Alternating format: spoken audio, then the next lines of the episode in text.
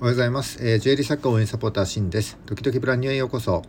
このラジオでは趣味のハンドメイドを卒業してブランドとして成長したいジュエリー作家やアクセサリー作家のためのビジネス情報や知ってための情報をお届けしています、えー、普段はジュエリースクールと全国のジュエリー作家さんが話せるような場としてオンラインサロンを運営しております、えー、スクール講師をやっておりますがとても上がり症で口下手です。お聞き苦しいところが多々あるかと思いますが何卒ご容赦ください。え少しでもお役に立てる情報を発信していきますので、いいねやフォローをよろしくお願いいたします。えー、おはようございますって言いましたけども、実は今夜の9時に収録しております。えー、皆さんこんばんは。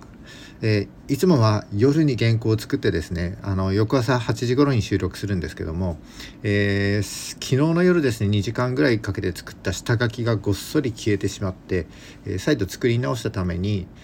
まあ、ちょっと時間がかかってですねいつもの時間に収録できなかったということです。あまりこんなことないんですけどもちょっとショックです。なのでまあおはようじゃなくてこんばんはですね。まあよくよく考えてみるとこの収録したラジオっていうのはまあ、朝皆さん聞いてるとも限らないので夜聞いた時に「おはようございます」だとちょっと少し違和感を感じますよね。なんか「おはよう」以外の挨拶なんかいい挨拶ないですかね。まあちょっと少し変えてみたいなとも思ってますのでなんかこんなのどうですかみたいな挨拶がもしあればですねコメントまたはレターで教えていただけるとあの助かります。よろしくお願いします。えっ、ー、と前回の放送でではですね理想のお客様像として、えペルソナを設定しましょうというようなお話をしました、えペルソナを設定することによって、えー、まあ、どんな製品を作っていけばいいかまたどのように販売していけばいいのかというのが明確になりますと。でペルソナについては前回の放送を聞いていただきたいんですけども自分のブランドで商品を販売していくにあたっては、まあ、ある程度ですねターゲットとなるお客様層を絞り込む必要がありますと、えー、今日はそのお客様層を取り込むあお客様層を絞り込むセグメンテーションというお話になるんですけどもえー、ちょっと難しそうなので自分がもしですねラーメン屋さんをやるとしたらというのに叩いて少しお話ししていきたいと思います、えー、それでは最後までお付き合いいただけますと幸いです。はいじゃあ本題に入っていきます。えー、っと僕はですねこうターゲットっていう言葉はあまり好きではないんですけどもちょっと便宜上ですねあのターゲットという表現をさせていただいております、えー、セグメンテーションっていう話ですけどもまたねちょっと難しそうな単語ですよね。セグメンテーション、うん。えー、ブランドに限らずですねあの商品やサービスを販売していく時っていうのはこう買ってもらいたいお客様の、えー、ターゲット層ですねある程度こう絞る絞り込む必要があります。でターゲットを絞り込まないと誰に買ってもらいたい商品か分かりませんしまたどんな製品をですね作っていけばいいかというのも分かりませんと、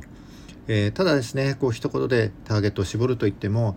例えば20代女性みたいなくくりだとちょっと幅が広すぎてですね競合が多すぎます。逆にあまりコアに絞りすぎると、まあ、商売自体が成り立たなくなってしまいます、えー、そこで市場をこう細かく細分化して大きすぎずですねこう小さすぎないターゲット層を選定していくのがセグメンテーションになります。えー、このセグメンテーションってあのマーケティングの教科書では基本中の基本なんですけども、えー、教科書によると4つの基準軸をですね元に決定していくというふうに書かれています。で4つの基準というのは、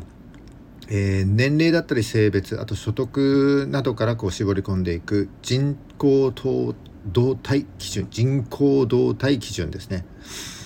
えー、あるいは、えー、国や地域人口密度などから絞り込んでいく、えー、地理的基準。え、または、え、価値観だったり好き嫌いなどお客様の内面からですねこう絞り込んでいく心理的基準、えあとは、えー、製品の知識の深さだったり、えー、購買状況等の行動ですねをベースに絞り込む行動変数基準これら4つを組み合わせて、えー、まあ、ターゲットとなるお客様層をですね決定していくわけです。えー、セグメンテーションに加えてまたちょっと難しそうな言葉がいっぱい出てきましたので、えーと、ちょっと分かりやすく砕くためにですね、えもしあなたがラーメン屋さんをやるとしたら、えどのようなお客様層をターゲットにしますか？っていうところからちょっと説明していきたいと思います。えーと、例えばこう男性向けだけではちょっと広すぎますよね。え例えばですねこんな風に考えると思います。えー、まずはそうですね。男性向けなのか女性向けなのかっていう性別で分けてみる。えー、次にですね年齢層ですよね。例えば若い人向けにこってり系なのか、えー、中高生中高者中高年向けに、え、さっぱり系なのかで分けてみる、え、あるいはこ立地ですよね、え、駅前なのか、え、郊外の国道沿いに出すのかなどこう立地で分けてみると。あとは所得がありますよね、えー、高所得者向けに高級食材を使って、えー、ちょっと高めのラーメンにするか。あるいは学生向けにですねこう低価格なラーメンにするか。なんていうふうに考えるのではないでしょうか、えー、これがセグメンテーションになります。結構意外とやってたりしますよね。でイメージとしてはあのオセロの盤面。あのゲームのオセロですね。オセロの盤面全体がこう市場全体だとして。で、えー、先日お話したペルソナがこう盤面の一コマだとして、えー、そのペルソナを中心に一コマを中心に取り囲む、まあ、9マスぐらいが、えー、ターゲット層みたいなイメージになります。じゃあ先ほどのですねこう4つの基準をもう少し詳しくお話ししたいと思います。えー、4つありました人口動態基準、えー、地理的基準、えー、心理的基準行動変数基準です、えー、最初の人口動態基準は、えー、年齢性別職業など、え、人口統計だったり国勢調査などから得られる属性を基準としています、え、年齢20代30代から40代とかえ性別男性女性え、あとは職業がありますね、えサービス業とか製造業とか、え、あとは所得ですね。まあ大体のとこになるとは思うんですけども300万未満とか、え、600万年収600万以上とかですね。であとは最終学歴がありますね、えーえー、大卒とか、え、専門学校卒同じか、えー、高卒とかですね。あとは家族構成ですか。独身、えー、既婚者、えー、子供がいるかいないかみたいな。えー、感じで、えー、人口動態基準は、まあ、絞り込めますということになります。で次に地理的基準ですね、えー、これ単に地域だけじゃなくてこう地図上に描くことができる属性が基準になります。えー、地域はもちろんそうですね。日本沿岸あか、えーと、日本海沿岸部とか、えー、東日本、えー、西日本とか、えー、あとは地方ですね、えー、東北えー、関東とかですね。であとは、えー、気候がありますと、えー、雪の多い地域とかですね。あと暖かい地域とか。とあとは人口密度があります、え都市部で人が多いところとかあるいは、郊外で人が少ないところとか。えーと、あとはあの車社会かとかあのなんだろう近所とのつながりが強い地域とかそんな感じでこう地図上に描くことができるものは、えー、絞り込めるということになります。えー、次が心理的基準ですね。えー、とちょっとこれ難しいですね、えー、価値観だったり好き嫌いなどお客様の心理的な側面を基準として絞り込んでいきます。えーと、価値観っていうと例えば、えー、ブランドイメージを重視するとかえー、オーガニックなものを好むとかそんな感じですかねあとはライフスタイルとして、まあ、インドア派かアウトドア派アウトドア派かみたいな、えー、あとは好き嫌いなど消費者のあの内面的なもの。あのラーメン好きとかうどん好きなんてのがあると思います、えー、あとは社交的か、えー、内向的か神経質な人かみたいな感じでパーソナリティな、えー、面も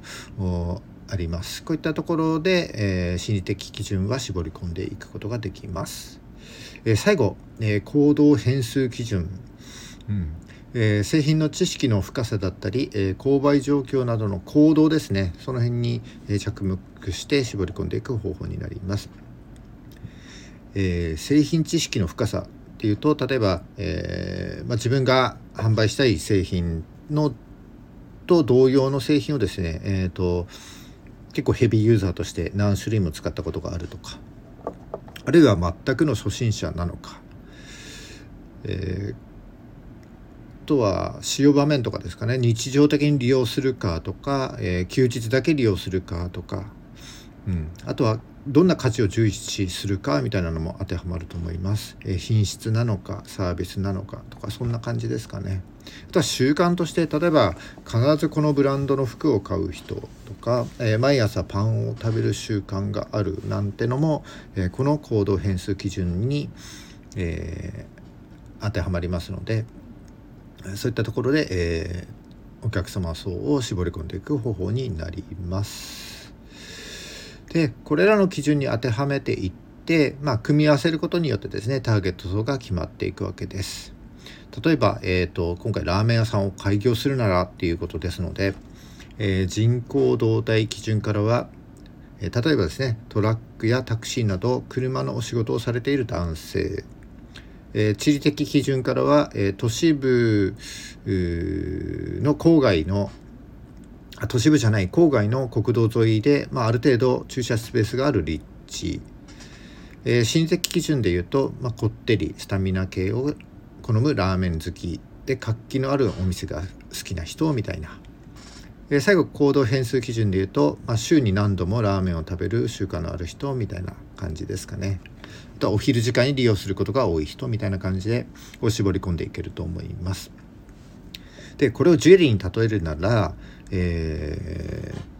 人口動態基準だと例えば、えー、事務系や IT 系の仕事をしている20代の独身女性とか、えー、地理的基準だとこう都市部都市中心部で、えー、車での移動はほとんどなくて電車での移動が多い人、えー、心理的基準からは、まブランドイメージを重視して、えー、例えば SDGs とか、えー、地域社会などに対してのメッセージ性の強い商品を好む人みたいな。最後行動変数基準で言うと、えー、自分用として普段使いするために購入することが多いとかですかねあとは気に入ったブランドの商品はシーズンごとに購入する傾向があるみたいな感じで、えー、絞り込んでいくことができると思います。で、えー、ここからがちょっと大事なんですけども、え絞り込んだお客様層今挙げましたけども、えこの絞り込んだお客様層の規模感がですねある程度こう数字で測ることができて、えー、またですね実際にこう販売した際にちゃんと商品を届けることができてそれが継続して実行できるっていうことが、えー、大切です。あの人口統計とか国勢調査とかってですねある程度のその規模感が分かりますので、まあ、市場の有効性がですね十分にあるかどうか調べる必要があります。えー、またですねこれ実際に販売した時にですねちゃんと届けられるかどうかあの例えばお店を出したらいいけどもその交通の環境がよくすごく良くなくてあの買いに来れないとかそういう、結果にならないようにですね注意しなければいけませんのででまた継続して、えー、ちゃんと届けられるかというのも大事だと思いますのでこの辺に気をつけて、えー、このセグメンテーション4つの、えー、基準に当てはめてですね自分の、え販売したい商品のですねお客様層を決定してみてください。最後まとめてもう一度4つの基準を申し上げます。えー、年齢性別所得などから絞り込む、えー、人口動態人口動態基準。すいませんこれ2回目ですね。もう1回言います、えー、年齢性別所得などから絞り込む人口動態基準、えー、2つ目が国地域、えー、人口密度などから絞り込む地理的基準、えー、3つ目が価値観や好き嫌いなどお客様の内面から絞り込む心理的基準。え、最後4つ目が製品の知識の深さや、えー、購買状況等の行動をベースに絞り込む行動変数基準になります、えー、以上がセグメンテーションの基本4つの基準軸になります。はい今日はセグメンテーションについてお話しいたしました。えー、もしですねラーメン屋さんを開業するならっていうところで少し砕いてお話ししましたがいかがだったでしょうか。なかなかねちょっとセグメンテーション難しいお話になるんですけれどもまああのブランドに限らずですね商品やサービス販売していく時にはあのこんな風にですね買ってもらいたいお客様のターゲット層を絞り込む必要がありますのでこれ絞り込まないとあの誰に向けて販売する商品なのか分かりませんので、まあ、今回の、えー、放送ですね少し参考にしていただいて、えー、お客様の層をターゲット層ですね、えー、絞り込んでみてください。はい今日は以上になります。えー、この放送が少しでも役に立ったと思った方はいいねをお願いします。またですね、え今後も頑張って配信してまいりますので、よかったらフォローをお願いします。はい、えー、っと、明日は木曜日ですね。えー、っと、僕ちょっとこれから明日の分の下書きを作りたいなと思いますので、じゃあまたですね、えー、明日おそらく放送できると思いますので、楽しみにしてください。それじゃあバイバイ